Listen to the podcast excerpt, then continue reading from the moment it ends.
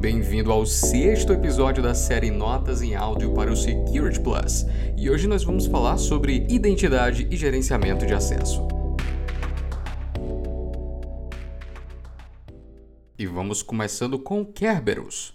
Kerberos é um mecanismo de autenticação de rede usado em domínios Windows AD e alguns ambientes Unix conhecidos como Realms. Foi desenvolvido no MIT para sistemas Unix e depois lançado como a RFC. O Kerberos provê autenticação mútua que pode ajudar a prevenir ataques do tipo Man in the Middle e usa tickets para ajudar a prevenir ataques conhecidos como repetição ou replay attack. O Kerberos usa criptografia de chave simétrica para prevenir divulgação não autorizada e garantir confidencialidade. O Kerberos usa a porta UDP-88.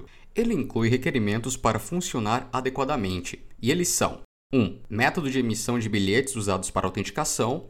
Neste método, o KDC, ou Key Distribution Center, que usa um processo complexo de emissão dos TGTs, Tickets Granting Ticket. O KDC, ou TGT Server, empacota as credenciais em um ticket. O bilhete provê autenticação para os usuários quando eles acessam recursos, como arquivos, em um servidor. 2. Sincronização de relógio. O Kerberos versão 5 requer que todos os sistemas providenciem o sincronismo de relógio que seja de no máximo 5 minutos entre eles. O relógio que provê a sincronização de tempo é usado para carimbar com uma hora os tickets garantindo que eles expirarão corretamente, o que ajuda a prevenir um ataque de repetição. 3. Uma base de dados de sujeitos ou usuários. Em um ambiente Microsoft, este é o Active Directory, mas pode ser qualquer base de dados de usuários.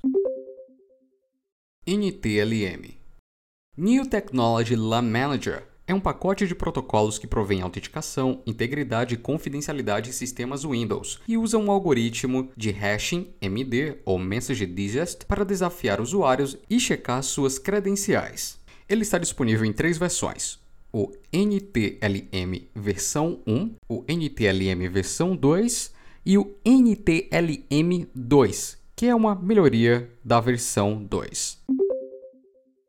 LDAP o LDAP é um protocolo de autenticação aberto que especifica os formatos e os métodos de consulta a diretórios. Neste contexto, um diretório é uma base de dados de objetos que provê um ponto de acesso central para gerenciar usuários, computadores e outros objetos de diretório. O LDAP é uma extensão do padrão X500 que a Novell e versões recentes do Microsoft Exchange Server usaram extensivamente. Domínios Windows usam Active Directory, o qual é baseado no LDAP. O Active Directory é um diretório de objeto e prover um único local de gerenciamento. O LDAP possui uma versão segura, que é o LDAP Secure, ou LDAPS, que usa criptografia para proteger suas transmissões. Quando um cliente conecta com o servidor usando LDAPS, os dois sistemas estabelecem uma seção de segurança de camada de transporte, ou TLS, antes de transmitir qualquer dado. TLS criptografa os dados antes da transmissão.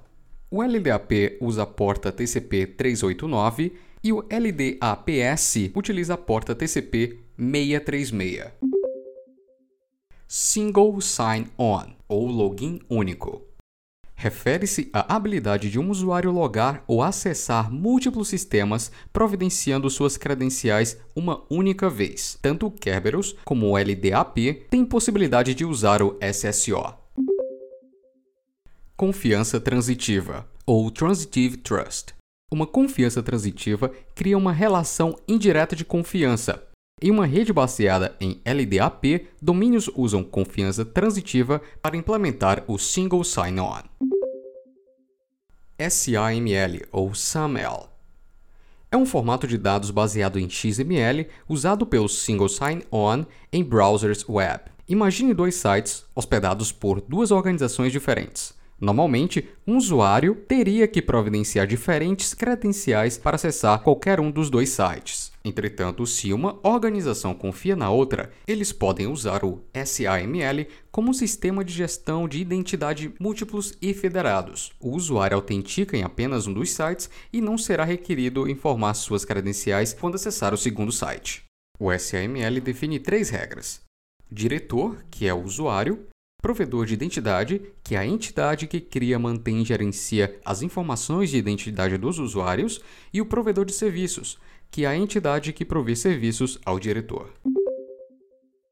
Federação Federação ou entidade federada é um meio de linkar uma conta de usuário de vários sites, serviços ou entidades em uma única conta. É um meio para realizar o Single Sign-On. Soluções federadas frequentemente implantam autenticação entre sites usando SAML. A federação cria uma confiança de autenticação entre sistemas para facilitar os benefícios do Single Sign-On. Shibboleth Shibboleth é uma solução de identidade federada de código aberto e disponível gratuitamente, sendo uma das soluções mais acessíveis do mercado. Ele vem com uma biblioteca OpenSAML escritas em C++ e Java. OAuth OAuth é um padrão aberto para autenticação e delegação de acesso, federação. É amplamente usado em sites, serviços web e aplicativos mobile é um caminho fácil de suportar a federação de autenticação entre sistemas primário e secundário. O sistema primário pode ser Google, Facebook ou Apple, e o sistema secundário pode ser de qualquer outra empresa. OpenID Connect o OpenID Connect é uma solução de single sign-on baseada em internet que opera sobre o OAuth e pode ser usado em relação a serviços web, bem como em aplicativos de dispositivos mobile. O objetivo do OpenID Connect é simplificar o processo pelo qual aplicações estão aptas a identificar e verificar usuários. Privilégio mínimo. O privilégio mínimo é uma técnica de controle que especifica que um indivíduo ou processo receba apenas direitos e permissões necessários para que façam suas atividades ou funções, nada mais. Necessidade de saber.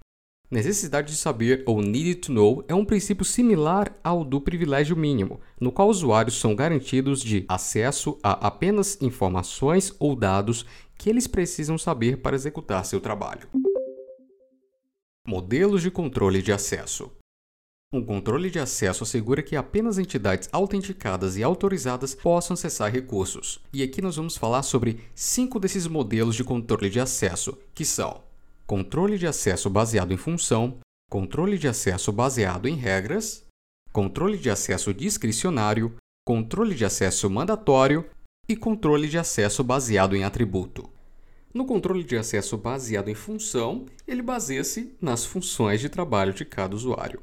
Um administrador cria funções e então associa direitos específicos e permissões para a função. Quando um administrador adiciona um usuário àquela função, o usuário recebe todos os direitos e permissões que foram a ela atribuídas. Administradores comumente garantem acesso neste modelo usando funções e eles frequentemente implementam as funções como grupos.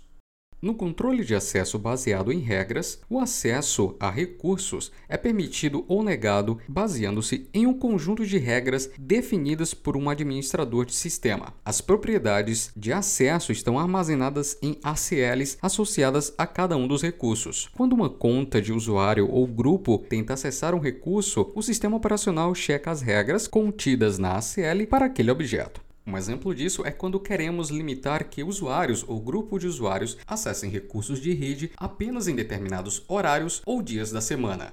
O controle de acesso discricionário permite que cada usuário controle o acesso a seus próprios dados. Ele é tipicamente o mecanismo de controle de acesso padrão para a maioria dos sistemas operacionais de desktop. Um exemplo comum do modelo é o NTFS usado no Windows. O NTFS provê segurança em permitir que usuários e administradores restringam o acesso a arquivos e pastas com permissões. No controle de acesso mandatório, nós já temos uma abordagem hierárquica para controlar o acesso a recursos. Ele começa com rótulos de segurança atribuídos a todos os objetos no sistema. Esses rótulos de segurança contêm duas partes de informação, que são classificação, confidencial, ultra secreto, e uma categoria, o que é essencialmente uma indicação do gerenciamento, departamento ou projeto ao qual o objeto estará disponível. Similarmente, cada conta de usuário no sistema também tem uma classificação e propriedades de categoria no mesmo conjunto de propriedades aplicados aos objetos. Quando um usuário tenta acessar um recurso, o sistema operacional checa a classificação e a categoria de usuário e as compara com as propriedades dos rótulos de segurança dos objetos. Se as credenciais dos usuários combinam com os rótulos de segurança do objeto, o acesso é permitido. E no controle de acesso baseado em atributos, há uma avaliação dos atributos e concessão do acesso baseado no valor desses atributos. Esses atributos incluem atributos de usuário, como nome de usuário, função, organização, número do ID, atributos de ambientes, que incluem os horários de acesso, a localização do dado, os atuais níveis de ameaça organizacional, e os atributos de recursos, que incluem coisas como data de criação, dono do recurso, nome do arquivo, sensibilidade do dado, entre outros. Muitas SDNs, ou redes definidas por software, usam este modelo, deixando de lado as regras nos roteadores físicos e usando as políticas no controle de sistema de controle de acesso baseado em atributos para controlar o tráfego. E aqui chegamos ao final de Identidade e Gerenciamento de Acesso. Não se esqueça de fazer os flashcards que estão logo aqui na descrição. Te aguardo no próximo episódio. Até lá!